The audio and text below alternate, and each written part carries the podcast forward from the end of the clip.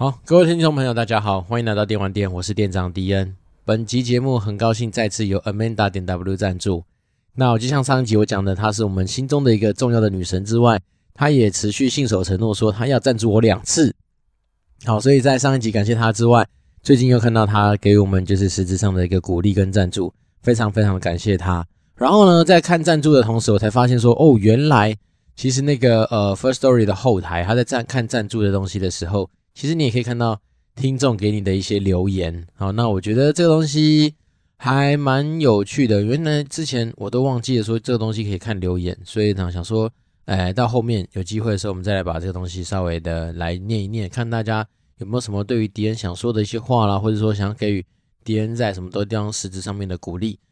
好，那今天我相信，呃，主要的主角就在聊聊那个最近，如果大家呃在滑脸书的时候，应该都看到一个。照片，然后上面就是通常就是一个账号，然后带入说一些简单的介绍，然后底色大概就是一个灰咖啡色的那样子的一个图片。好，那个东西就是 Clubhouse 的一个个人页面的一个资讯。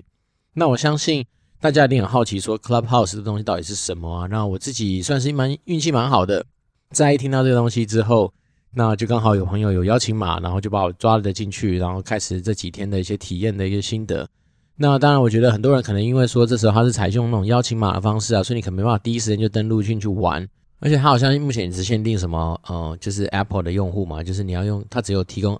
iOS 的系统。然后再是我那时候记得，我试着想说，能不能用网页的方式来开启这东西，不行，你还是只能用手机，然后就是那种苹果手机或苹果的平板。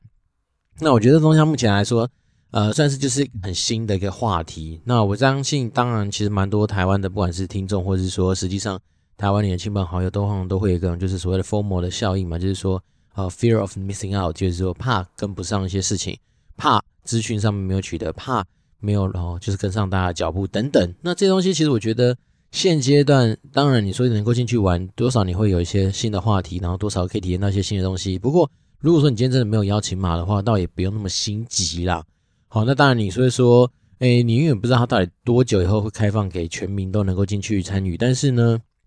我想啊，其实以一个就是正常来说，他想要去努力推广他的一个呃 App 或是说商品的公司来说，他没有道理说在这个时候就是让大家一直狂狂养，然后不去滋养。那当然你也知道说，其实很多时候那个呃 Android 系统，所以当你说今天如果说只是让那个 iOS 的用户可以用的话，我相信这样子的风潮或者说这样子的隐忍度可能也撑不了太久。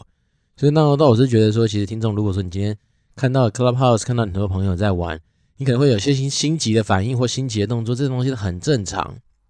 哦，因为你会觉得说这个时候好像要去参与才比较潮啊，或者是要去参与才知道大家在干什么啊。但是如果说你真的没有机会的话，我觉得倒也还好。真的就是我这几天玩下来心得是，当然你会好奇说，哎，最近有什么样的房间开嘛？好，我先跟大家简单介绍一下 Clubhouse 这个东西到底在做什么。它其实跟之前如果我没有记错，好像他们说中国那边已经有类似的 App，已经有提供这样的服务，然后甚至是。呃，有一些好像台湾什么，像是有个 Wave 吧，W A V E 这样子的一个 App，然后他最近他就改改名叫做什么呃，什么亚洲版还是什么台湾版的 Clubhouse，但是不要被骗，他那个概念完全不一样，因为他那个就是呃 Wave 进去就是一个人跟你们下哈拉，然后你可能就用讯息跟他做一些互动。那 Clubhouse 比较不一样是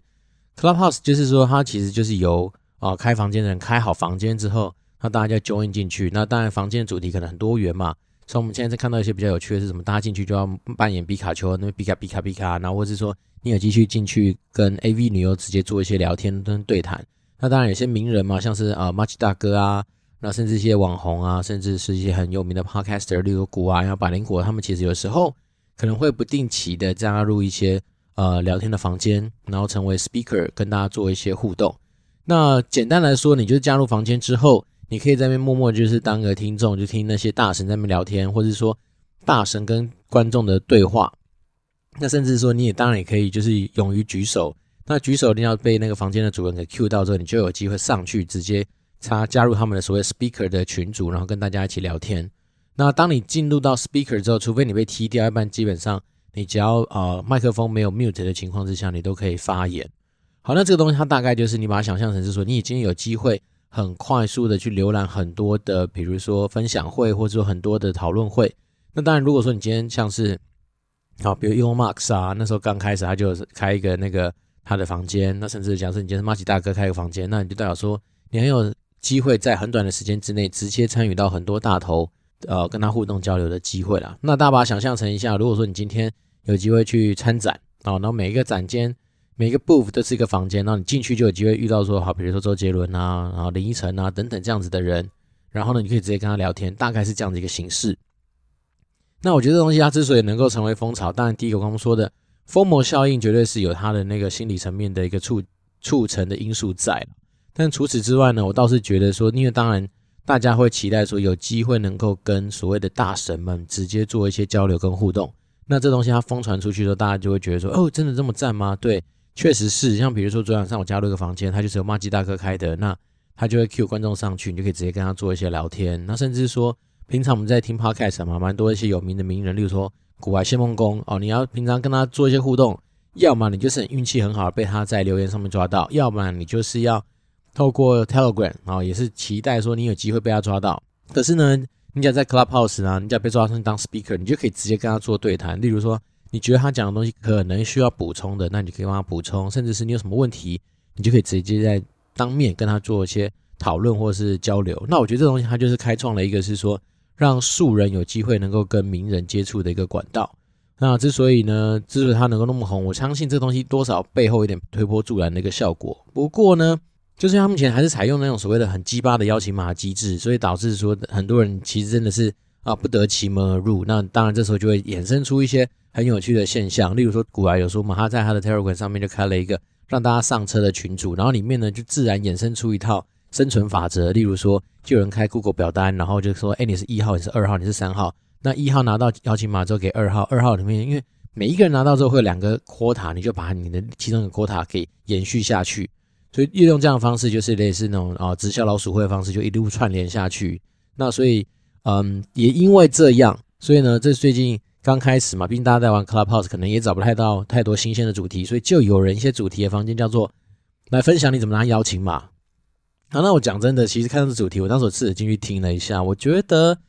诶、其实这种东西根本没什么好分享的。讲实在的，因为你能够拿到的管道不外乎就那些，而且讲真的，你就算听到别人拿邀请码的过程又怎样？因为代表你已经拿到了、你让你能够对你未来能够产生什么样影响？你又不可能成生产第二个账号或怎么样？所以我觉得像那种房间，我觉得就是单纯是大家在测试水温啊，想说去了解一下，说现在到底这个环境下面怎么去玩，怎么样去聚众，怎么样去。让大家产产生一些兴趣的一些手法而已。好，那如果说你今天真的是啊不幸就是朋友不多，或者说你今天身边的朋友好朋友都已经被发完了，那怎么办？其实它还有一个机制，就是如果说今天假设像我的通讯录里面有人，他可能没有拿邀请码，但是他只要一旦加入了 Clubhouse，他就会跳出一个诶提醒说你要不要接受他加入 Clubhouse 呢？那我就可以帮他做一个类似说 accept 的一个动作。那也蛮多人通过这样的方式就能够有机会顺利的成功进入 Clubhouse。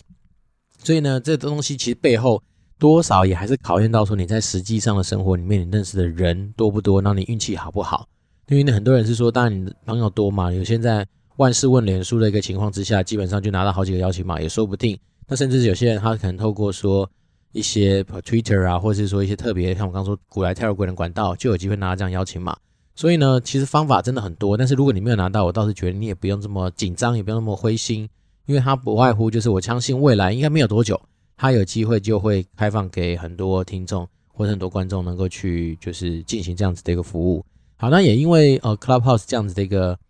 盛什么风行嘛或风潮，那它当然就衍生出很多人就开始在那边讨论一些，就像古来说，就很多小说家就跳出来写文章，或是跳出来做一些嗯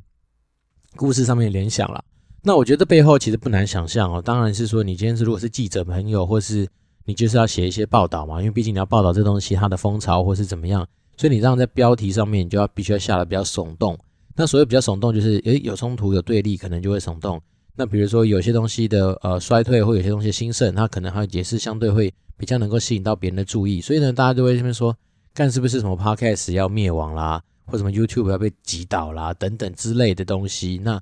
当然。比较多还是环扣在 Podcast 上面的影响的讨论，原因是因为大家可以可想而知嘛，Podcast 毕竟它就是一个透过声音来交流的一个地方，它没有影像，它只有一些声音。那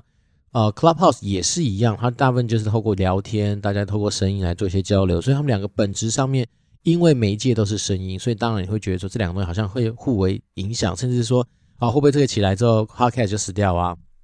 我可以大胆的说啦，其实我觉得没有那么绝对，而且甚至我觉得 Podcast 应该不会死掉。诶，对，应该不会死掉。原因是因为我觉得两个东西的取向跟需求性蛮不一样的。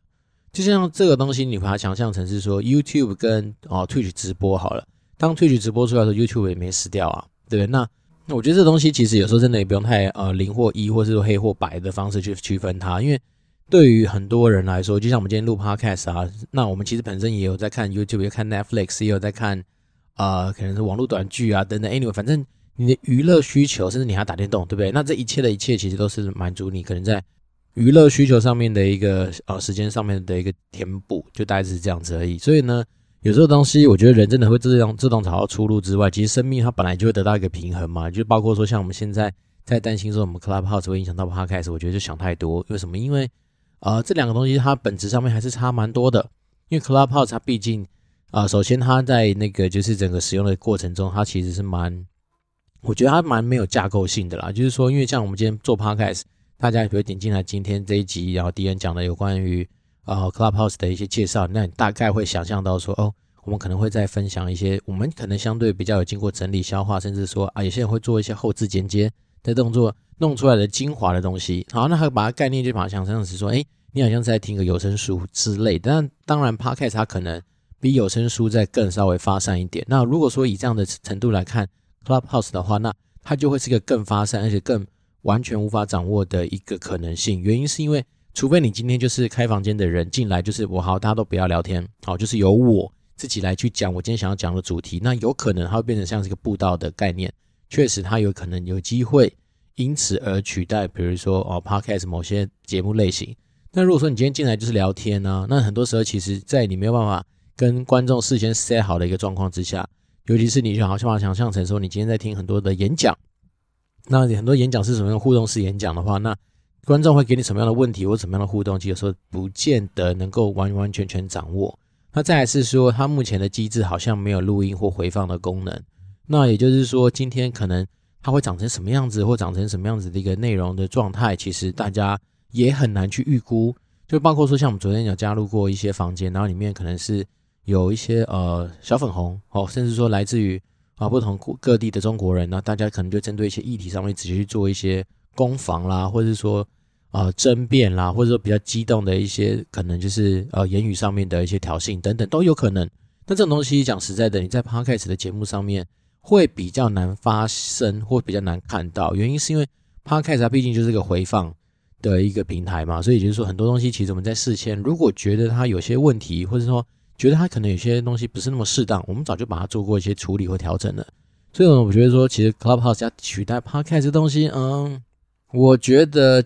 机会没那么大，然后一方面我觉得这两个应该未来就是会并存，然后同时去满足不同 TA 的需求，甚至是很多 Podcaster 可能在他的节目上面做出一些心得之后，他当然也可以选择用 Clubhouse 来去跟他下面的听众做更多深度、更有内涵啊，或者说更及时的一些互动。因为我们都知道，在做 Podcast 过程里面，其实很多时候你会不知道说，你实际上听众听到你现在讲话的内容，包括说像迪恩现在跟大家讲话。那你会有什么样的反应，或者是说你有没有什么样的启发，突然想要跟大家做一些分享或讨论的？那这当然是 Podcast 的它的这个目前平台或是它机制上面的一个阻碍，也是它原生上面设定的一个限制条件嘛。那当然很多人会说，哦，我透过可能留言啊，或者是说私讯啊等等，有机会做一些互动，但是那种东西其实相对第一个不及时嘛，然后第二个是说它可能没有在当下就被解决的话，那当然很多时候东西就时过境迁之后，可能答案又不一样。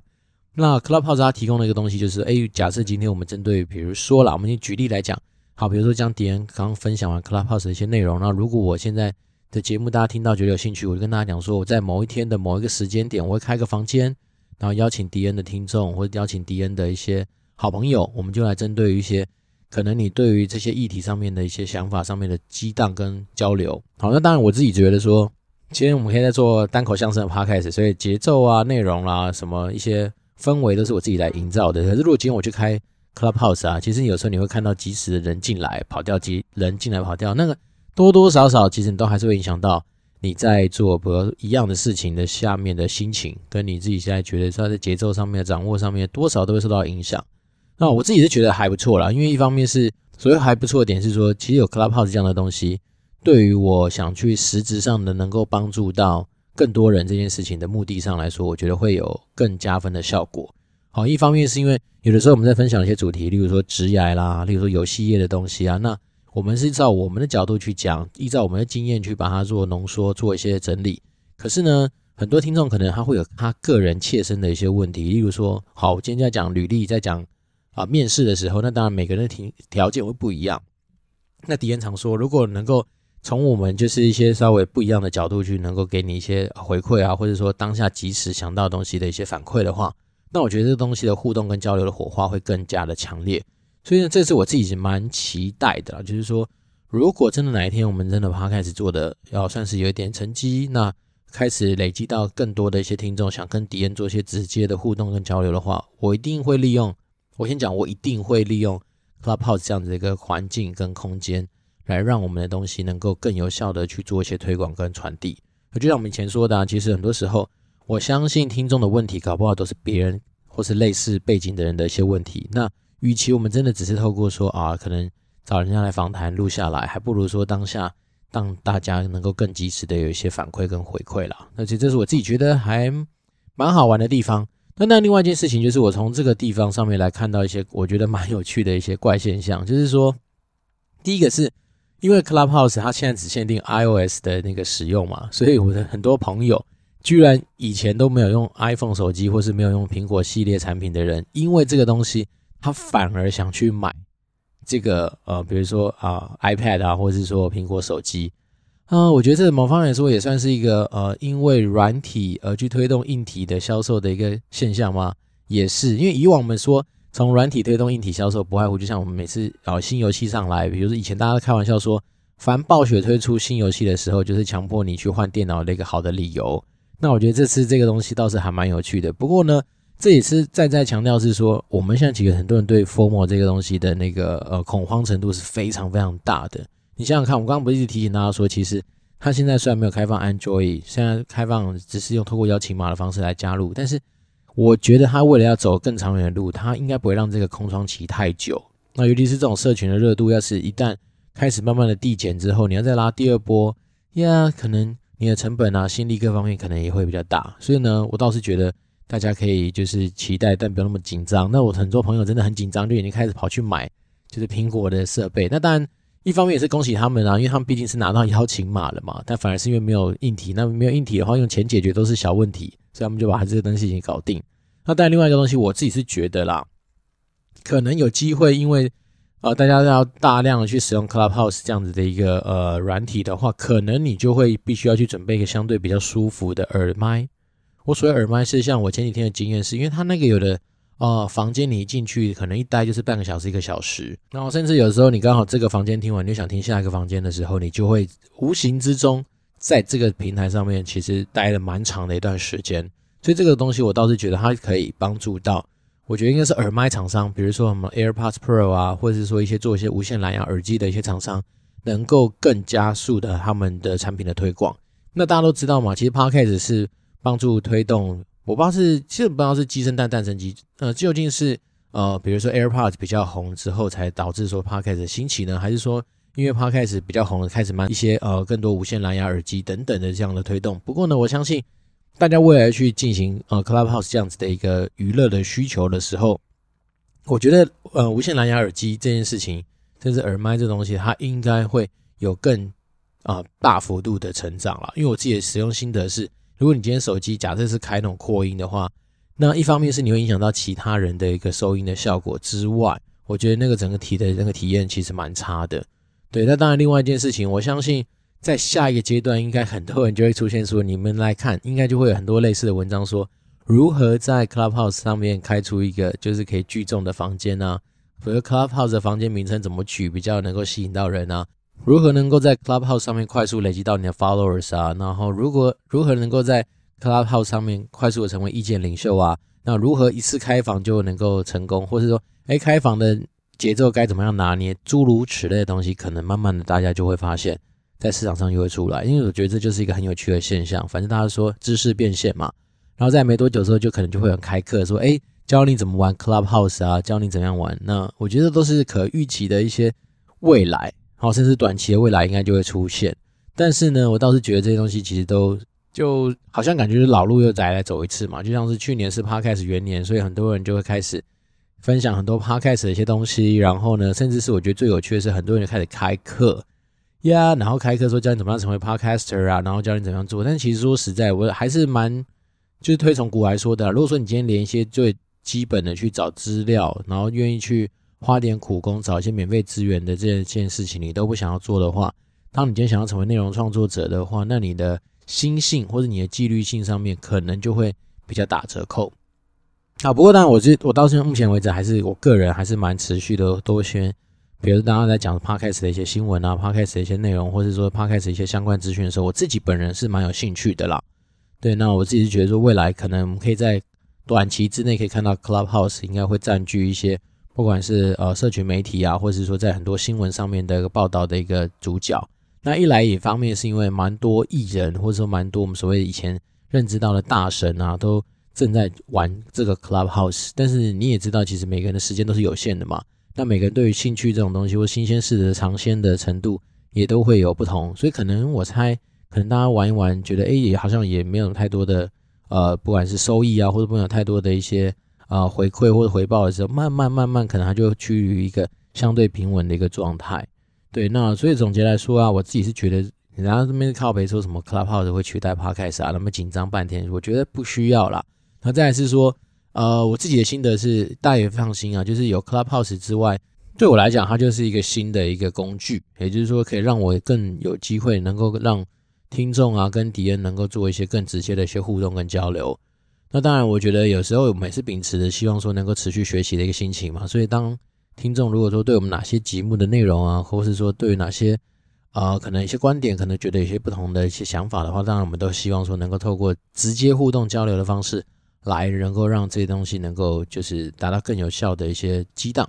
对，那我自己就觉得说，它对我来讲就是一个新的工具。那对于听众来说，当然也是一个新的选择。但是你说会不会彼此互相踩踏、互相取代？嗯，我倒是觉得不会啦。那如果换个角度想，我们毕竟要转念嘛，为什么不把它想象成说？它是一个帮助大家一加一大于二的一个机制呢，对不对？那有些更多新的科技应用，也更多新的一些工具可以使用的话，通常我们就比较能够去激荡出一些更多更好玩的一些事情嘛。那当然，我自己昨天还晚上还在突然在想，就是说这东西会不会未来变成是一个集体约炮的一个可能性啊？反正大家抢到房间，想到滑进去，那可能就会产生无限的一些可能性跟联想，也说不定啊。当然，它目前来说。虽然说它好像是什么所谓实名制，但是我觉得它也不算实名吧，因为那名字可以随便你取啊，对不对？所以目前来说，如果你真的是有意识想要去做一个匿名，你可能照片可以换别人，然后名字可能就不叫迪恩，可能就叫恩迪之类的，那你就可以把它改掉啊。那我觉得他目前来说，呃，不要忘记啊，他现在的现象都仅止于说，因为他现在是属于的呃测试阶段。这测试阶段呢，依照以前我们游戏在做测试的时候，其实他现在目前的目的可能是第一个。要收集用户的，比如说 UX 上面的一些反馈之外，我觉得他这几天一直在做的事情应该是压力测试啊。因为现在每天大概到晚上八点开始就是疯狂的断线嘛，然后所以大家就是一直在那个房呃房间里面就是进进出出、进进出出这样子的一个状态。那我觉得这东西都很正常。那当然很多人开始开始骂，开始靠背说这个软体怎么那么糟啦？什么一上线就一直断断续续，然后什么品质很差什么的。诶，不要忘了好不好？人家就告诉你说我现在就他妈就在测试啊。那是你自愿来协助他测试的，对不对？所以你当然今天骂，我觉得骂的没有道理啊，因为我就已经告诉你这个东西是测试，对不对？但是而且我也没有说你一定要进来，所以呢，有时候我觉得身为听众啊，或身为就是使用者的时候，心态要稍微转换一点。当然我们会靠北是没有错，但是一定不要忘记，他现在就在测试。那一定一切的事情真的都是非常正常的，包括说他可能 server 的承载量。可能就是有大概一定的极限，甚至我有时候在想说，他会故意去把他的，比如说 server 的 capacity 降低，故意的，比如说，好，平常我早天白天早上的时候就把它开了大，然后到晚上我知道人流会进来，那我就尽量让我的那个所谓进来的人维持在我的临界点，那我去观察说，今天假设达到临界点，那我的 tolerance 就是我的容错程度或是我的那个 buffer 有多少，那借由这种东西来去看看实际上他们硬体上面准备的。不管是品质，或是说呃能量够不够大，那另外一件事情，有可能他甚至也是在这测试他的所谓的分流的机制，因为我们都知道，其实你每次登录进去之后，你开始进入房间，你开始进入很多，它其实背后是有很多的，不管是频宽，或者是说你在流量上面那个分流的管控的机制。那当然，他们也有可能借由这样的方式去了解说，第一个他们的网络架设的骨干，整个网络的规划是不是很完善之外，那可能很多时候也就是在测试所谓的压力。那压力测试方式的话，本来目的就很多。所以呢，这一切一切，当然大家都会说啊，老外起来就会断线，然后白，然后台湾人晚上大概到八九点开始就是疯狂断线，这些东西都实属正常了。所以呢，倒是也不用太多的一些心那种情绪的起伏，那顶多就不玩就好啦，对不对？回来听听 Podcast 也是个不错的一个选项啊，对吧？好，那今天既然讲到这么多有关串流或者说新媒体的一些服务嘛，那我觉得我可以来跟大家分享一下啊，财报白话说，今天的主角就是 Netflix。那之所以会提 Netflix，我觉得一方面是它在串流影音平台上面，我觉得应该算是现在数一数二大的。然后再来是它的财报的体质，从呃大概二零一八年开始就持续的在变强健的一个状态。所以呢，我倒是觉得它并不会是一个就是昙花一现，或是说体质不好的公司。所以有机会就来跟大家做一下介绍。那 Netflix 它的美股的财报代号是 NFLX。那结论一样，它的目前分数大概就是落在七十分上下。那七十分上下就是说比普通还要再更好一些的状态，所以呢，姑且的把它当成说还好像还不错的一个体质。好，那目前的毛利率大概都是三十八 percent，所以还蛮稳定的，所以还不错。然后营业利益率大概是十八 percent，所以代表说它费用率是二十 percent。那二十 percent 在它这样子的一个公司来说，我觉得还算蛮正常的啦。所以倒也没有说什么它的经营体质不是很好。那它的净利率有在十一 percent，所以代表说它真的有在赚钱。那它 ROE 从二零一八年以后都是稳定的超过二十五，那它在最近二零二零年的那个 ROE 也是二二十五嘛，所以其实我觉得还蛮不错的啊，就是早就已经达到老八所期待的这样子的一个水准。那唯独呢，它的负债占资产比其实还是过高，它大概有七十一 percent，也代表说它基本上它目前的钱可能很多时候都来自于举债而来的一个可能性。那当然，我们就搭配了它的所谓的现金流量表去看它的。呃，钱到底从哪里来？果然，他之前都是靠融资活动所带进的现金是大的。好，那反而他的营业活动的现金流量是要在二零二零年才开始转正。那这件事情对我来讲，也就是一个我觉得蛮好的一个喜讯，就是说大家都知道说 Netflix 他在之前经营的时候，他都在烧钱嘛。他烧钱可能给片商，可能给很多制作团队，可能给很多不管是行销等等的一些事情上面，所以他之前的营业活动现金流量都是负的。在二零一九年以前都负的，可是好消息是在二零二零年的时候，它的营业活动现金流量就转正了。那我觉得这东西就告诉我们一个喜讯，是说，哎，看来不管是疫情还是什么样的推波助澜之下，让它的整个营运体质其实有大幅度的一个反转，也代表说，哦，我现在开始真的开始在赚钱了，而不是说只要靠举债度日。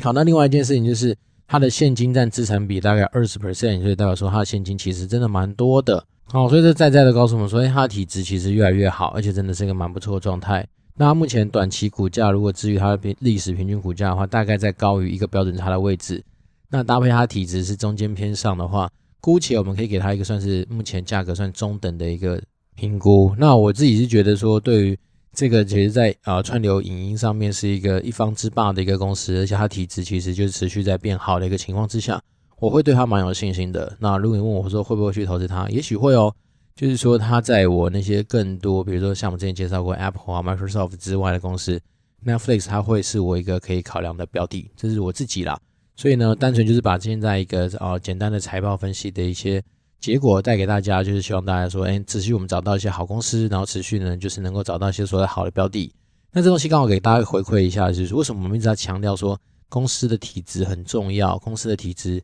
是很多投资一切的根本的原因，是因为如果我们今天目的不是要去投机，而是要去真正找到一些好的投资标的的话，公司的体质你就把它想象成是说一个公司它在营运之下的成绩单。那当然我们都知道说成绩单越好的公司，代表它体质可能强健，可能它在某些地方它是一方之霸，它可能在某些技术领域上面它拥有它独到的技术，所以它的一些一切都会反映在它很多的指标上面。举例，比如说它拥有独家的技术，那它的毛利率可能就会高。那比如说他在公司的经营上面，他本身的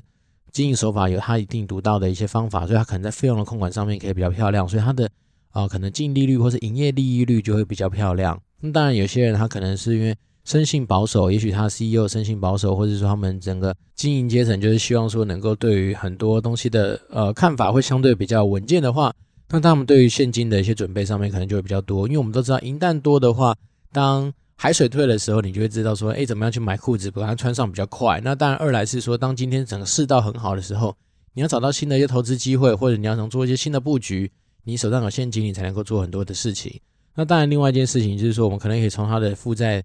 占比这件事情上面来看到说，这家公司它到底它股东对它的信心度够不够？对，那你现在负债越高，代表股东对它的信心度就会比较低嘛。所以，我们之所以每次都要说花点时间跟大家讲讲好公司的财报，其实不外乎就是让大家去慢慢去培养说，诶，我们知道怎么样是好公司。那这些好公司里面，当然里面就会有优秀的人才，能够帮助我们持续产生很多的价值，甚至是能够对于未来能够产生更多的一些注意嘛。毕竟我们今天投资所谓的公司，并不是它只是一张股票这么样单纯。你期待的是说，它也许它的产品、它的服务，在未来能够产生发光发热的机会，对不对？所以对我来讲，我觉得之所以要去看财报，其实就是要确保那可能也许百分之六十或七十的这个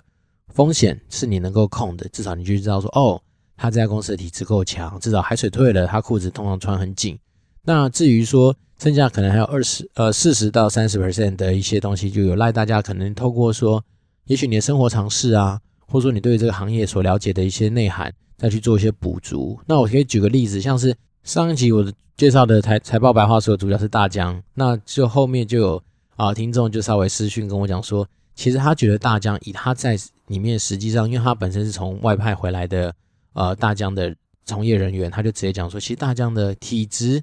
虽然说不错，可是他内部也许他在内部经营管理上面，或者组织文化的一些推动等等，好，他们都讲的是面有难色啦。他是说，因为有好有坏的地方，OK，所以呢，我觉得说，其实有东西我们用财报来看，它是相对客观而且比较死的一些数字。那当然，我们在做决策判断的时候，它其实还有很多东西可以去参考。例如说，生活常识这件事情，就告诉你说，像我自己是从生活常识判断，我觉得是保健品这种东西。它对于未来的需求性应该是会蛮蓬勃的。好，那至于说实际上可能公司或者那个产业上面一些更多的一些，不管是八卦啦，不管是一些可能产业比较专业知识，那当然有赖各位可能透过你自己的管道或透过你自己的努力，能够去收集，然后借此来判断说它是不是一个值得你投资的标的。那我自己是在大疆，它因为殖利率的分配上面实在是太低了，所以光是这一点就被我可以剔除掉我想投资的标的的范围。那所以，如诸如此类的东西就分享给大家，大家可以去参考一下。说，哎，这东西，然后当你要投入你的真金白银的时候，它会不会是一个你觉得可以参考的一个选项？好，那最后我们来花点时间看一下，就是迪恩好不容易找到，就是有关于赞助者给予迪恩的一些留言。那如果可以的话，我们当然就给他一些实质上面的回馈。好，第一个当然啊，因为我是用 First Story 的这个平台，所以当你开启了赞助之后，First Story 就送你说，恭喜你获得来自 First Story 的 Podcast 启动基金。好，感谢 First Story。那我个人觉得 First Story 当时会选择它，一个很主要的原因，就是因为我觉得 First Story 它在技术上面可能相对来说比较完善。那一方面是他们的创办人不就是几个年轻人嘛？那我觉得，哎，其实跟着年轻人来玩这些新东西应该算不错。然后再来是他那时候又推出一个什么呃高级会员什么限时终身免费吧？那我当时觉得哇，可以免费。那代表说你的可能呃，一是高级会员嘛，所以你可能储存空间啊更。你可能享受到的一些服务，可能就更多不一样，所以那时候觉得，哎，既然免费，那就给他用下去了。所以我那时候就开始呃用 First Story 的 hosting，然后用到现在，我觉得还不错啦。整个这个过程里面，看到他们那个更新频率啊，或者说更新的一些事项，我觉得都蛮符合，比如说在做 podcast 上面的需求。所以说，当你今天如果你有些好朋友，或者说你有一些亲朋好友想要做 podcast 的话，我觉得呃 First Story 是一个不错的可以考虑的一个平台。好，然后第二个是王公望。哦，他建他的人留言就是贡丸店棒棒的，好，我大概知道他是谁。然后他每次都喜欢故意把我们的一些东西做一些很有趣的一些联想，比如说我今天跟他说，哎，他要知道天堂 M 嘛，他就回我说是天堂三吗？好，因为呢 M 如果你仔细看，它其实跟三也蛮像的，好，诸如此类的东西，所以蛮感谢他的。然后另外一位是之前在节目上有介绍过，就是有感谢他过的 Hank，然后他就写说祝顺心，也谢谢他的赞助。那另外一位是 Amy，那 Amy 说首次赞助。那 Amy 也是以前我们团队的一个好朋友，那她是一个电竞美少女，因为她很会打 Overwatch，而且是一个很漂亮的女孩子。虽然说她现在已经结婚了，然后就祝福她。不过真的蛮感谢她的赞助。然后第四，再下一个是张迪博，哦，迪恩店长真是有内涵，节目内容含金量增高，继续加油哦。好，谢谢，因为他也是我一个很好的朋友，然后是被我强迫赞助的。那也真的蛮感谢他的留言，就是充满着很多的一些鼓励跟很温暖的文字，非常感谢他。好，我终于知道那个之前我那时候说要找那个 Alan 是谁了，他真的是我朋友，因为那个 Alan 他今天我看到他留言，我才知道就是他，没错，他说加油，我在远方支持你。好，原因是因为他目前应该没有意外的话，他是在菲律宾那边工作，所以确实蛮远的。那他以前是我一个。非常好的战友，就是我们一起历经的棉服、天堂免服的上市啊，然后历经很多大小专案上面的合作，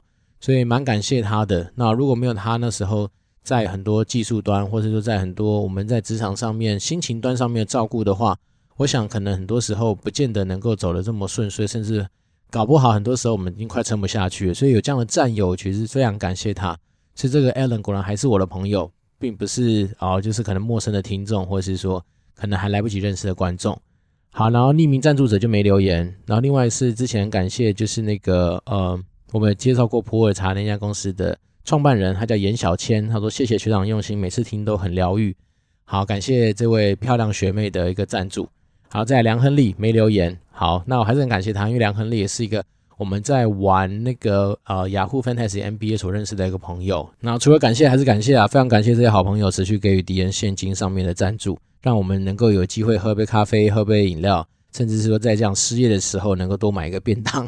也没那么悲催啦。不过只是真真心的感谢他们。好，那最后就是要感谢我们今天的一开始说的主角 Amanda 点 W。那他的两个留言，第一个是说加油，请制作好节目跟好内容给支持你的听众。好，这个绝对会持续做下去。我就说，如果今年没有意外的话，希望是能够完成百集。节目的目标，那目前这一集上线的话应该是第五十一集，所以我代表说我们的目标已经完成一半了，在一年的开始就已经完成一半这件事情，其实是很赞的事情，因为我们从去年八月开始做，做到现在其实也蛮多内容的。好，那如果可以的话，当然会持续走下去。感谢 Amanda。那另外他的最新的留言是说，请继续加油，答应至少要赞助你两集，所以希望小小的赞助可以给你一些鼓励。然后呢，诶，他上面写什么？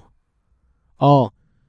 让你有动力能。继续制作好的节目内容，同时让你的听众们可以轻松享受短暂的 Podcast 时光，并有所收获。哦，对，没错，就是感谢 Amanda 的提醒啦。就是说，其实除了在有了个声音陪伴之外，我更希望是说，我们节目能够透过所谓的，例如说财报白话说的内容啊，让大家至少能够带一些干货回去。那之所以会想要有这样财报白话说的一个小单元，一方面其实真的就是希望说。不管你今天是年轻人，不管你今天是中年人，不管你今天是在啊、是处在人生上面什么样角度的一个人啊，其实我觉得投资理财跟你的金钱的使用，其实都会是一直来陪伴我们走下去的一个很重要的议题。那与其说很多时候很多人说啊我不懂得投资啦，啊我不懂得怎么样去做一些理财规划，呃让自己的钱比如说就放在银行那边，然后被通膨给吃掉，那我真的觉得很可惜。那其实说实在的啊，你要说人不理财，财不理你嘛。那如果可以的话。衷心期盼能够把自己一些可能花点时间、花点花过不少钱所学下来一些知识跟一些呃反刍过后的内容，能够多少对我们听众产生一些参考的方向。好，那最后当然就像是我们之前一直常说的，其实，在电玩店这个环境，老实说，并不会因为太多新的一些呃，不管是 Clubhouse 啊，或者说新的一些媒体来影响到我们的节奏。那唯一能够做的事情，就是我可以跟大家承诺是说。Clubhouse 的出现，可能就是增加我们能够去啊、更多互动交流机会的一个平台跟工具。那我并不会因为这样子而去减少我们，比如说 Podcast 的产出，或者说影响到 Podcast 制作上面的一些呃品质或是水准啊。所以我觉得如果可以的话，我们就会持续走下去。那当然，在那个未来还没有办法大家全民都使用 Clubhouse 跟敌人做一些很直接或是说开房间的一个动作的时候，还是欢迎大家可以透过 communicate DWD at Gmail dot com 或是说。Apple Podcast 五星留言。那当然，如果最近你突然想说要来够赞助迪恩一杯饮料啊，或者给迪恩一点就是嗯额外的惊喜的话，那当然也是欢迎大家小额赞助，然后留言给迪恩。那我们这边是电玩店，那今天真的是一个天气还又是蛮好的一个周四，那祝福大家一个愉快的一天。那如果没有意外的话，我等下可能会去所谓的国际动漫节走一走。那至于为什么会走一走呢？以后有机会再跟大家聊一聊喽。那就先这样，我是电玩店店长迪恩，我们下回见，拜拜。